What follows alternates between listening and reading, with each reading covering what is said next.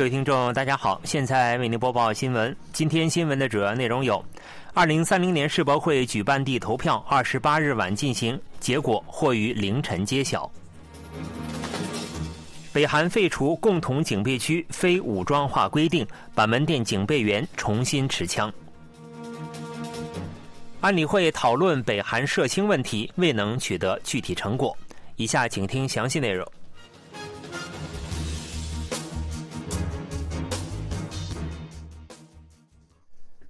二零三零年世博会举办地投票将于二十八日进行，韩国釜山、沙特阿拉伯利雅得、意大利罗马展开竞争。韩国时间二十八日晚，参选城市将发表最终竞选演说，随后进行不记名电子投票。国际展览局大会即将在法国巴黎召开。随着二零三零年世博会举办地投票工作的临近，当地充满了紧张气氛。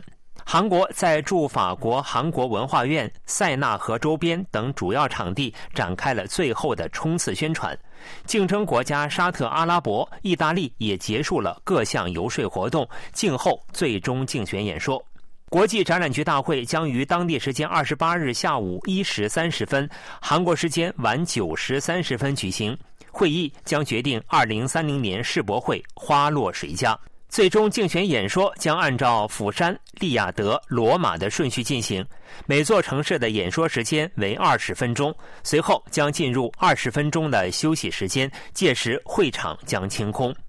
当地时间下午三时许，韩国时间晚十一时许，一百八十二个成员国的投票团将进入会场开始投票，投票以不记名电子方式进行。在第一轮投票中获得三分之二以上选票的城市将成为二零三零年世博会举办地。若未出现获得三分之二以上选票的城市，得票数排在前两名的城市将进入第二轮投票。若无意外，最终结果将于韩国时间十二时左右揭晓。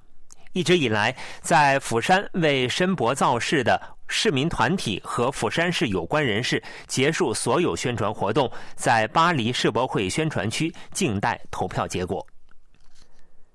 二零三零年世博会举办地投票工作即将在法国巴黎进行，韩国政府展开了最后冲刺。国务总理韩德洙计划在投票前与尽可能多的国家进行会谈，并共进午餐、晚餐，争取在最后扭转局势。政府计划了解各国的经济合作需求，最大程度上凸显釜山申博成功，有利于扩大与韩国的经贸机会。不过，政府决定对会见方和具体交流情况予以严格保密，以防止最主要竞争对手沙特阿拉伯的攻势。沙特阿拉伯在王储穆罕默德·本·萨勒曼的积极支持下，早早占据优势。不过，最近因釜山的穷追猛打而倍感紧张。为此，沙特阿拉伯宣布为非洲国家提供一百亿美元的出口支援，积极争取投票。据悉，沙特阿拉伯还要求承诺支持该国的成员国派遣高级官员亲自投票。政府表示正采取相应的对策，期待在第二轮投票中最终胜出。经确认，板门店共同警备区的北韩军人重新佩戴枪支。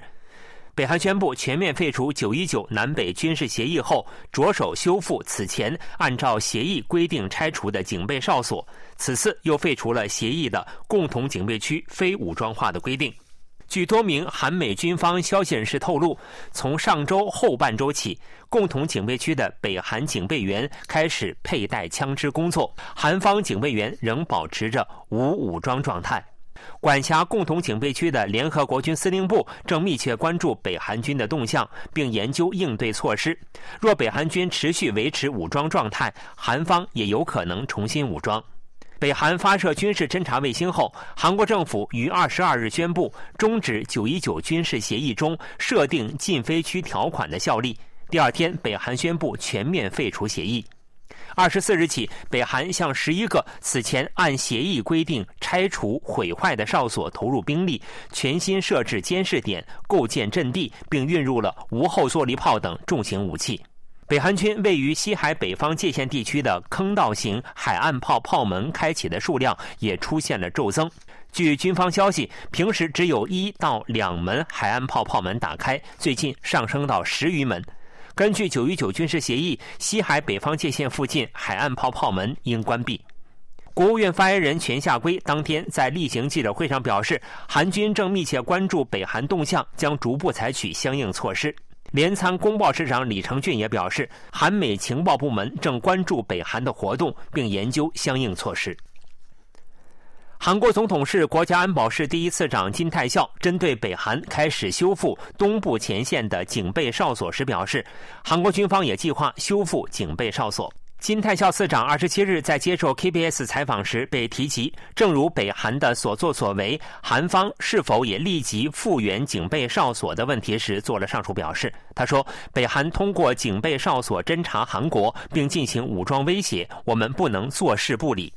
此前，韩国军方已确认了北韩正在修建根据九一九南北军事协议而撤离的警备哨所，并部署了重型武器等。金泰孝次长对此表示，在北韩有意销毁整个南北军事协议的情况下，作为自卫权，韩国将立即且有条不紊地采取严格的应对措施。同时指出，北韩在最近五年期间持续违反了九一九南北军事协议。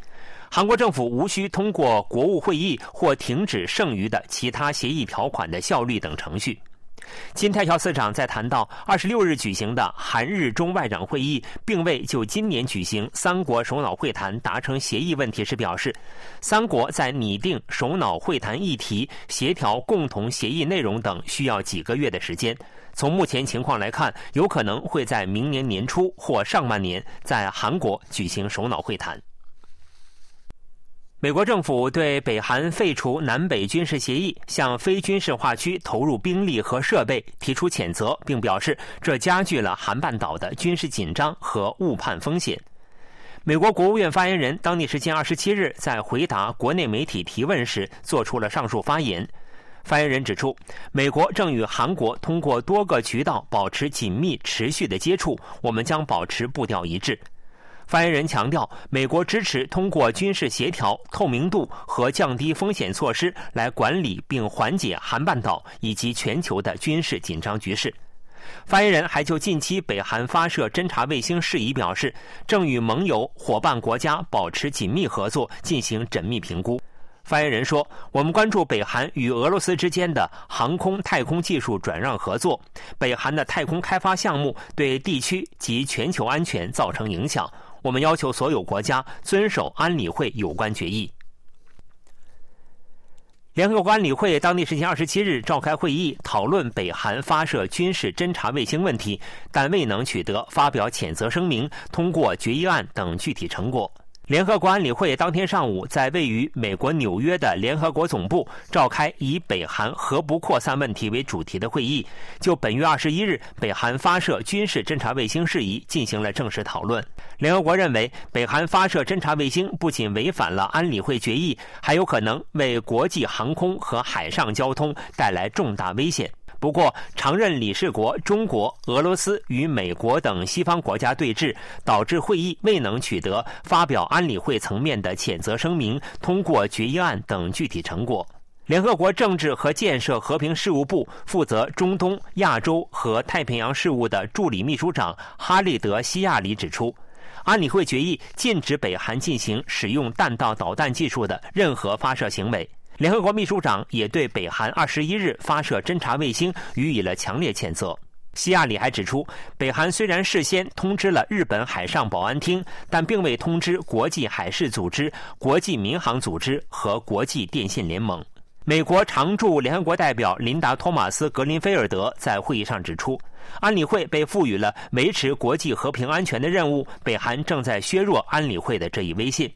韩国常驻联合国代表黄俊菊当天以当事国身份出席会议。他表示，北韩的挑衅行为不再是地区性问题，而是全球性问题。例如，北韩正向俄罗斯供应用于乌克兰战争的弹药。北韩常驻联合国代表金星则反驳称，目前地球轨道中共有超过五千颗人造卫星，为何仅针对北韩的人造卫星发难？他表示，北韩只是正当行使了主权。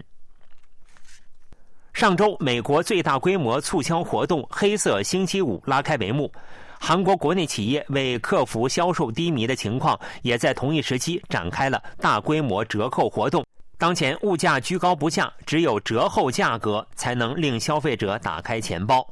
尽管是工作日下午，但卖场内仍然人头攒动。韩国一家服装零售商从上周起展开了最高两折的促销活动，约一半的入店品牌参与。一名消费者表示：“我是来买在网站上看了很久的产品的，不过又发现了其他喜欢的东西，因为打折，所以可以放心的购买。”折扣活动时间与美国最大规模促销活动“黑色星期五”重叠，首日销售额同比上涨超过百分之四十。服装电商无心撒有关人士介绍说，对于追求合理消费的顾客来说，这是一次能以合理价格购买优质产品的机会。除了线下、线上的促销活动，同样获得了消费者的追捧。一家电商在本月中旬开展促销活动，销售额较上一次活动增长了约百分之二十。在经济低迷、物价走高的情况下，商家通过大规模折扣活动来解决销售低迷的问题。不过，分析指出，这并非长久之计。延世大学经济学系教授程太印表示，这从短期可以解决问题，但是在当前经济低迷、物价上涨得不到缓解的情况下，很难取得持久的效果。新闻播送完了，是由于海峰为您播报的，感谢各位收听。